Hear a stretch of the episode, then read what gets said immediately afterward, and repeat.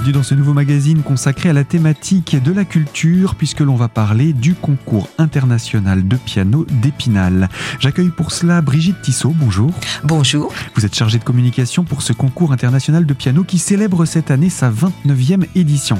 Alors évidemment on va parler de l'histoire de ce concours, on va parler aussi euh, de, de, de du bilan de l'édition précédente qui a été un petit peu particulière, l'édition 2021 qui s'est étalée sur deux ans et bien entendu on va parler aussi du programme de cette 29e édition. Mais avant cela, cette grande dame, et qui existe depuis 1970, euh, on va rappeler que c'est une association.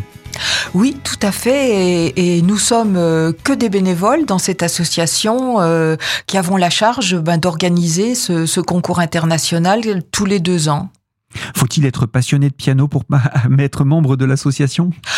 Bah, je dirais oui, bah, beaucoup d'entre nous le, le sommes, mais euh, il y a aussi euh, des, des, des gens qui ont plaisir à, à mettre sur pied cette euh, cette belle manifestation, mais qui ne sont pas forcément euh, des, je dirais, des mélomanes hyper euh, avertis. Euh, tout le monde peut avoir un contact avec le piano, euh, quel que soit son, son niveau de connaissance, je dirais. Alors on va parler de l'histoire de cette association qui euh, organise ce concours international de piano d'Épinal. Le nom de l'association est la même que le concours? Oui, bien sûr, oui. Et donc cette association et ce concours existent depuis combien de temps? Alors la première édition a eu lieu en 1970. Au départ, c'était un petit peu une émanation du concours artistique d'Épinal qui par ailleurs existe toujours mais qui n'a plus maintenant de lien avec le, concours international de piano. Alors il a il a démarré tout petit, je dirais. Euh, bon, je je ne faisais pas partie de l'association à ses débuts. J'en connais un petit peu l'histoire. Et euh, il a pris en fait de l'essor dans les années 80 euh, quand il s'est trouvé euh, affilié à la Fédération mondiale des concours internationaux de musique, euh, fédération qui a son siège à Genève et qui euh, assure une aura artistique à ce concours. Et c'est à partir de là que vraiment il s'est mis à, à, compter sur la scène internationale. Et donc ce, ce concours, il s'est organisé également sous le principe des mêmes règles de, de concours internationaux? Oui, alors euh, bon, tous les concours internationaux n'ont pas exactement les mêmes règles. Euh, ce qui fait un peu la particularité d'une autre, c'est que euh, on, on, accueille euh, tous ceux qui s'inscrivent, alors évidemment, ils savent qu'ils viennent à un concours de haut niveau, donc ils ont tous un niveau, euh, je dirais, au moins équivalent à ce que nous avons en France sous le nom de, de premier prix de conservatoire. Au moins, euh, ils ont souvent ou parfois euh, étaient classés dans des concours dans leur pays, voire des concours internationaux déjà. Euh, et donc on accueille tous ces inscrits et les épreuves au cours de la semaine vont être éliminatoires par contre, puisqu'ils arrivent, euh, euh, le nombre varie un petit peu, mais entre 60 et 70. Et puis à la fin, bah, il ne restera que quatre finalistes à la fin de la semaine. Donc ça fait quand même une, une semaine intense aussi oui. pour ceux qui doivent aller jusqu'au bout. Tout à fait. Et Alors, également pour le jury, qui, oui. qui doit euh, écouter et juger euh, de manière très attentive toute la semaine ses concurrents. Alors justement, cette, euh, ces concurrents-là, euh, ils ont aussi une tranche d'âge qui est définie. Ça, c'est quelque chose qui est international? Euh, Alors, il me semble en tout cas que la limite de 30 ans euh, prévaut dans tous les concours internationaux. Il me semble que oui. Euh, et et l'on, on peut s'inscrire à partir de 16 ans. Donc, il n'y a pas besoin d'être majeur et on peut venir non. de n'importe quel pays. Euh, bah, tout à fait, c'est le principe de, de, de, du concours international. Et là, cette année, euh, on a une vingtaine de nationalités différentes. Est-ce que euh, le, ce concours a connu des nationalités très spécifiques, voire très rares, euh, qui sont venus euh, s'inscrire, des jeunes qui sont venus s'inscrire de pays qu'on ne voit pas si souvent que ça? Euh, oui, probablement. Là, vous me posez un petit peu une colle parce que je n'ai pas un pays à vous citer comme ça. Bon, bah, cette année, on a un inscrit euh, bulgare, par exemple. C'est pas si loin de nous, mais c'est un petit pays qui nous envoie pas très souvent des, des, concurrents. Mmh. Euh, et puis cette année, alors le oui, puisqu'on parle des nationalités des concurrents, on a la surprise d'avoir un, grand nombre de Chinois, ce qui est assez rare. On en a parfois un, deux, parfois pas du tout. Et cette année, ils sont 14, euh, donc c'est un peu une surprise pour nous. Donc une large participation, en tout cas également des étrangers à ce concours international. Brigitte Tissot, je rappelle, vous êtes chargée de communication du concours international de piano d'Épinal. On va se retrouver dans quelques instants pour poursuivre autour de cette thématique et de l'histoire de ce concours. A tout de suite sur cette antenne.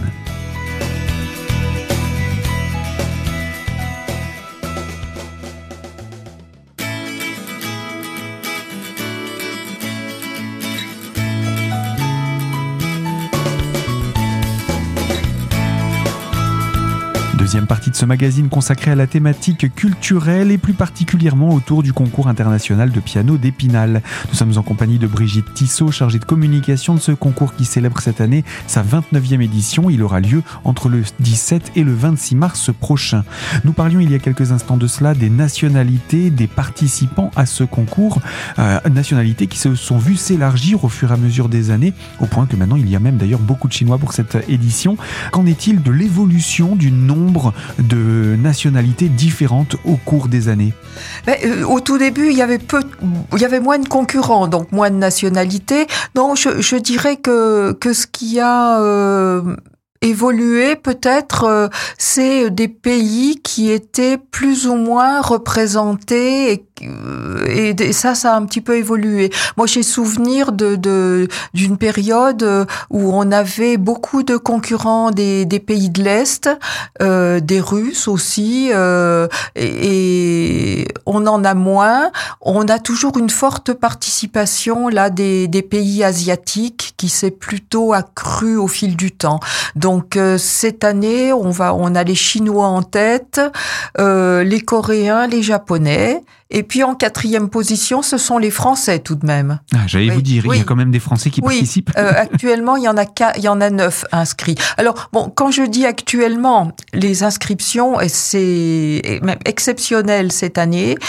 Euh, on a un numerus clausus de 90 parce que euh, le nombre d'inscriptions que vous pouvez euh, voilà, euh, sachant que euh, on n'aura pas, si on prend 90 inscriptions, on n'aura pas 90 concurrents sur place le jour J. Et je dirais heureusement parce que c'est pour nous, ce serait surdimensionné, surtout pour le jury. Quoi, le, il faut que tous ces concurrents puissent passer leur épreuve et ça deviendrait ingérable.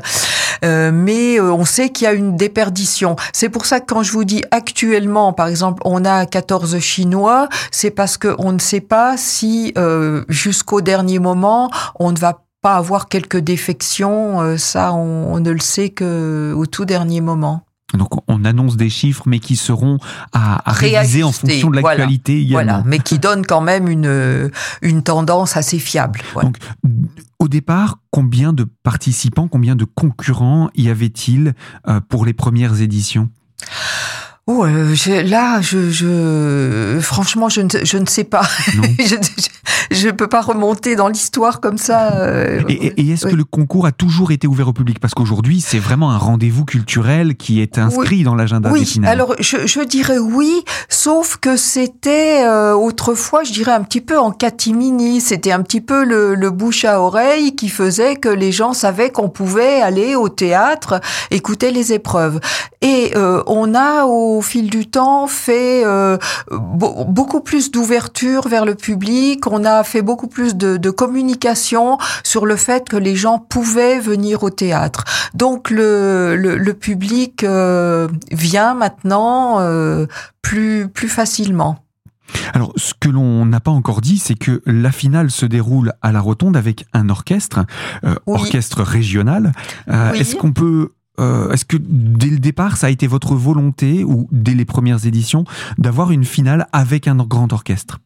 Oui, parce que dans la mesure où le, la finale, c'est un, ils ont un choix de concertos. On leur propose six concertos et euh, les quatre finalistes en choisissent un. Donc à partir du moment où on fait le choix d'une finale avec un concerto, ben un concerto implique obligatoirement un orchestre. Et cette année encore, euh, ce sera avec euh, l'orchestre national euh, de Metz Grand Est. Alors, bah, petite précision anecdotique, c'est que pour la deuxième fois, le chef d'orchestre sera une chef d'orchestre puisque dans l'édition précédente, c'était Lucie Leguet, qui est d'ailleurs entre parenthèses nominée pour les victoires de la musique classique.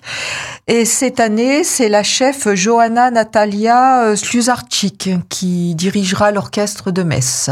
D'accord, donc là on est déjà dans l'édition d'aujourd'hui, mais on a déjà quelques informations intéressantes pour cette finale. On donnera bien entendu les aspects pratiques d'ici quelques instants. Alors tous ces candidats, quand ils viennent ici à Épinal, euh, comment vous faites pour les accueillir? Parce que j'imagine qu'il faut aussi les, loger sur toute cette période. Oui, alors euh, ça, aussi, c'est un mouvement qui s'est amorcé il y a longtemps, mais qui s'est affirmé au fil du temps. C'est euh, on propose aux concurrents un accueil en famille, et ils sont euh, très majoritaires à le demander. Alors, dans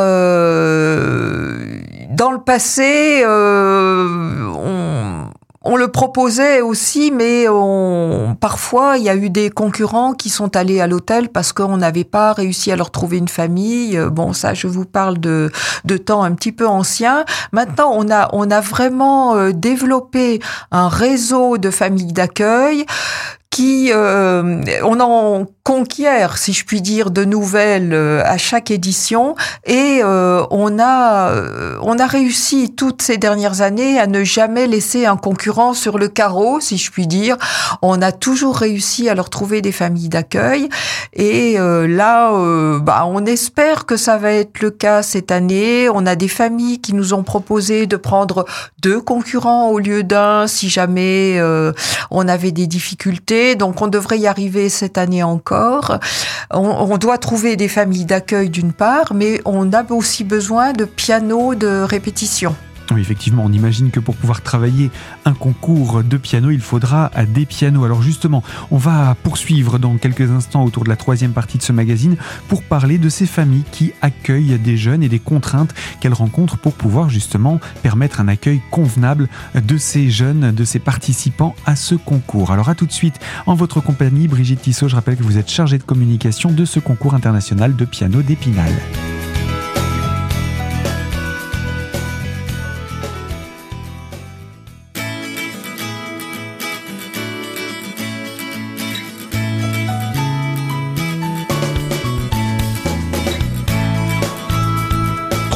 Ce magazine consacré à la thématique culturelle et autour du concours international de piano d'Épinal pour sa 29e édition. Il se tiendra entre le 17 et le 26 mars prochain à Épinal et nous sommes en compagnie de Brigitte Tissot chargée de communication.